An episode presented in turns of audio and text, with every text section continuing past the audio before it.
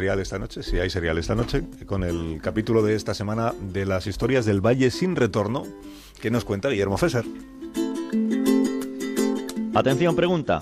¿Cuál es el estado de Estados Unidos con más embarcaciones matriculadas? ¿California, Florida, Nueva York? Ninguno de los tres. La mayoría de los botes en Estados Unidos flotan en agua dulce. La respuesta es Michigan, un estado con forma de manopla en el que vivas donde vivas, nunca estás a más de 30 millas de un gran lago.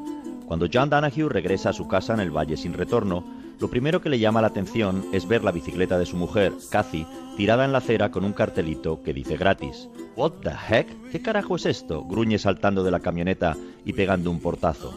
Su hijo Mikey abre el garaje con la clave y corre hacia adentro llamando a la madre.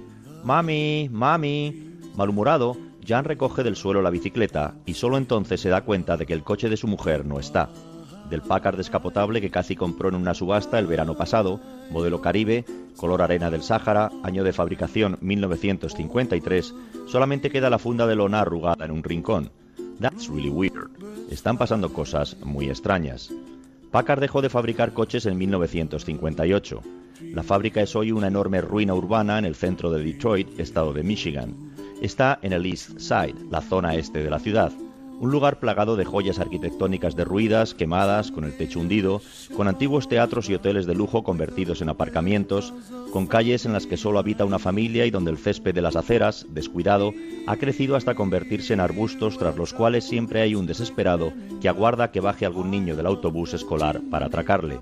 Detroit, la ciudad de los coches, de la música Motown, del glamour, es hoy un fantasma que se parece más al Sarajevo de después de la guerra algunas zonas abandonadas de La Habana Vieja.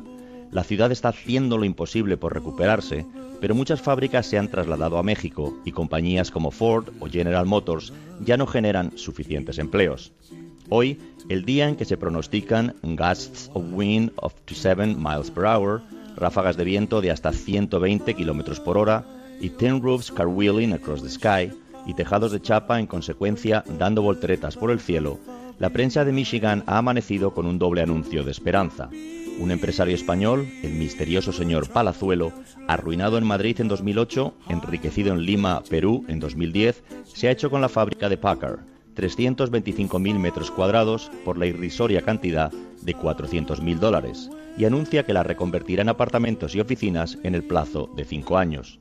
También en portada una ONG local, Writer House, ofrece casa gratuita a cualquier escritor o artista que quiera establecerse en Detroit, si los candidatos aguantan dos años como residentes en la ciudad desierta y después muestran deseo de quedarse, el título de propiedad es suyo. Mientras coloca la bicicleta de nuevo en el garaje, John Danahue recuerda el incidente que reventó la rueda delantera.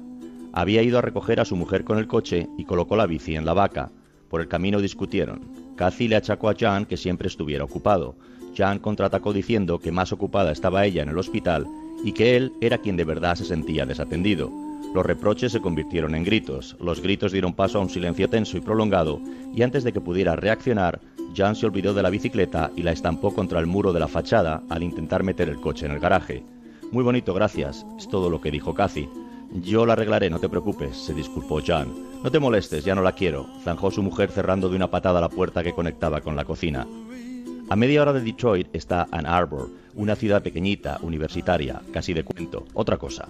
La sede de la Universidad de Michigan y del estadio deportivo más grande de Estados Unidos, The Big House, fútbol americano, 110.000 espectadores. Ohio es siempre el gran enemigo a batir. En la Universidad de Michigan, famosa en todo el país por sus prestigiosas facultades de Derecho y Medicina, se encuentra Grace Danahue, la hija mediana de John y Cathy ha venido a visitarla aprovechando el puente porque contempla UM como opción para el año que viene.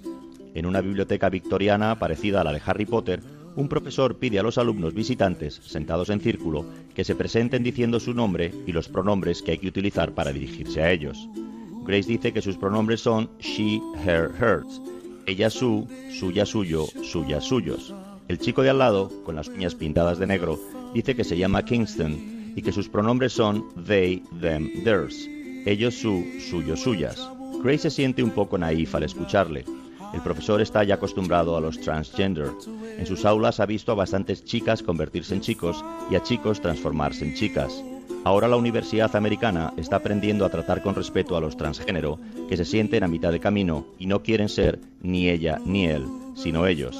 A Grace le entra un texto de su padre. ¿Sabes algo de mamá? Ni idea, contesta. Estoy en Ann Arbor. Hablamos luego.